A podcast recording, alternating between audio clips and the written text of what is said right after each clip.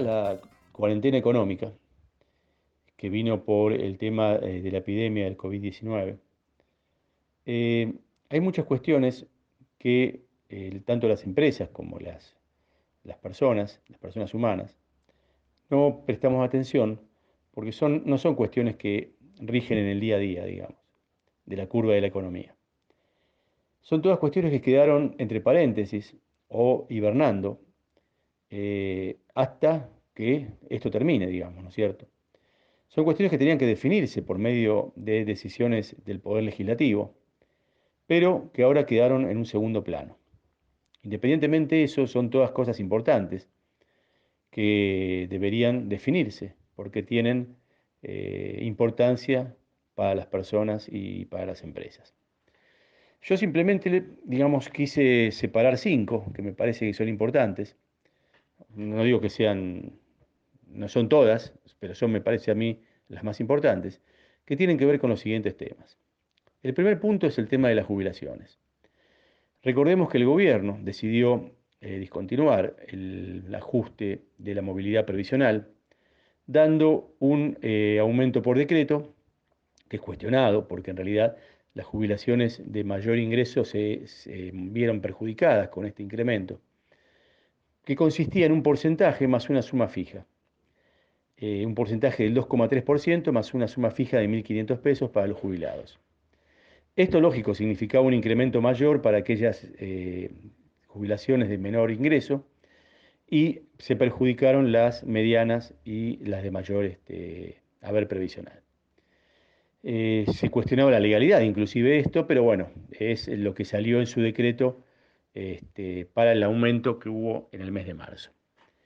Ahora, en el mes de junio tendría que haber otro, otra modificación, eh, también, entre comillas, dicho este, discrecional, hecha por el Poder Ejecutivo, con un porcentaje también de aumento dado por decreto, seguramente será así, igual no se habla mucho de esto, pero eh, estaba previsto que sea así, hasta tanto el Congreso pueda definir una nueva fórmula de actualización de los saberes previsionales.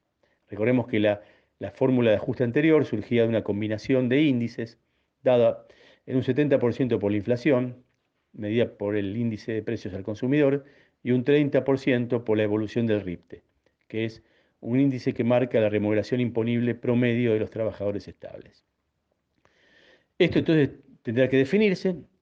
Estos aumentos que hubieron, digamos, que hubo en marzo y que puede haber en junio seguramente van a estar por debajo de lo que hubiera correspondido que se aplique con el índice anterior para determinadas jubilaciones, que estén por la mitad y para arriba, digamos, de haberes previsionales, y han significado un mejor, este, un mejor este, resultado para las jubilaciones mínimas. Cuestión que puede llegar a ser judicializable el día de mañana. Otro tema importante que quedó entre paréntesis, quedó ahí hibernando, es el tema de la unidad de valor tributario. Recordemos que ahí en el Congreso eh, está la ley 27430 en su momento, la de, reforma tributaria del gobierno anterior, había dispuesto que el Congreso, el Poder Ejecutivo tendría que mandar un decreto al Congreso para que elabore una medida de valor tributaria para este, que todos los mínimos e índices em, y, digamos, deducciones impositivos tengan una actualización homogénea frente a la inflación, y no como pasa ahora, como ocurre ahora, que esos índices se encuentran completamente desajustados. ese proyecto no se mandó en el septiembre del 2018, tampoco se mandó en septiembre del 2019, cuando la ley había autorizado que se manda, que se envíe, y recién el gobierno, unos minutos casi antes de irse, envió ese proyecto al Congreso, que tampoco es completo, no es integral, sino que determina unidades de actualización para algunas cuestiones tributarias, no para todas. Eso está en el Congreso y está parado, digamos, ¿no es cierto? El Congreso tendría que definirlo, pero lógico. Este, hoy el Congreso sin actuar, digamos, ni virtual ni presencialmente, con otros temas en el escritorio, por ahí más urgentes, este, lo, este, lo mantiene en suspenso. Otro punto que queda por definir es qué va a pasar con renta financiera. Recordemos que la renta financiera, ese impuesto que está dentro del paraguas del impuesto a las ganancias, eh, por la última reforma eh, ha sido derogado a partir del 2020, paga los rendimientos de plazos fijos en pesos y de títulos públicos en pesos.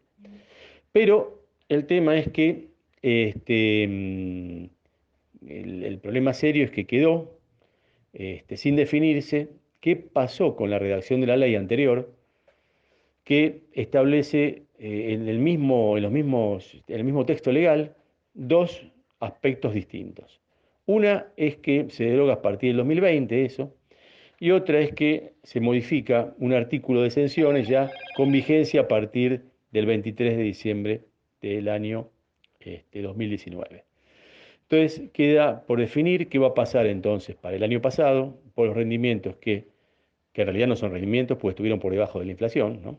pero que esos, entre comillas, rendimientos que obtuvieron las personas físicas, humanas, eh, por eh, los plazos fijos y por las eh, operaciones con títulos públicos. Habrá que definir entonces cuál es el criterio definitivo del fisco ahora en junio, si habrá que pagar o no impuestos por esa, por esa supuesta ganancia. Otro tema, entrando ya en el cuarto punto, sería qué pasa con la ley de convertibilidad, que en un aspecto todavía sigue vigente, que es el artículo 10 de la ley 23928, que establece una prohibición para autorizar o, digamos, para incluir indexaciones de precios o de actualización monetaria o variación de costos o cualquier forma de repotenciación de las deudas, de impuestos y tarifas, de contratos, etcétera, en la economía.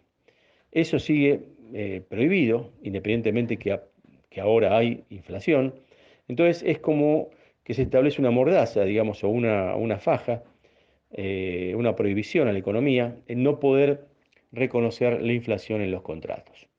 Esto, eh, en definitiva, en algún momento va a tener que definirse. Por último, uno de los otros de los puntos que hay que quedaron fuera del día a día y que están en ese paréntesis tributario, digamos, de definición tributaria, es qué sucede con la ley de conocimiento. Recordemos que la ley 27506, este, que ya empezaba a tener vigencia a partir de enero de este año, para un sector muy importante que es el de software, y, para, y que incorporaba beneficios para otras actividades que tienen que ver con la economía del conocimiento, eh, ventajas fiscales muy importantes, dejó de tener vigencia. El gobierno actual lo que hizo fue cambiar la autoridad, de, aplicación y dejar en estudio modificaciones al régimen y presentó un proyecto de modificación que está en el Congreso, que no tiene definición, que tiene cambios sustanciales con respecto al que empezaba a regir a partir de enero.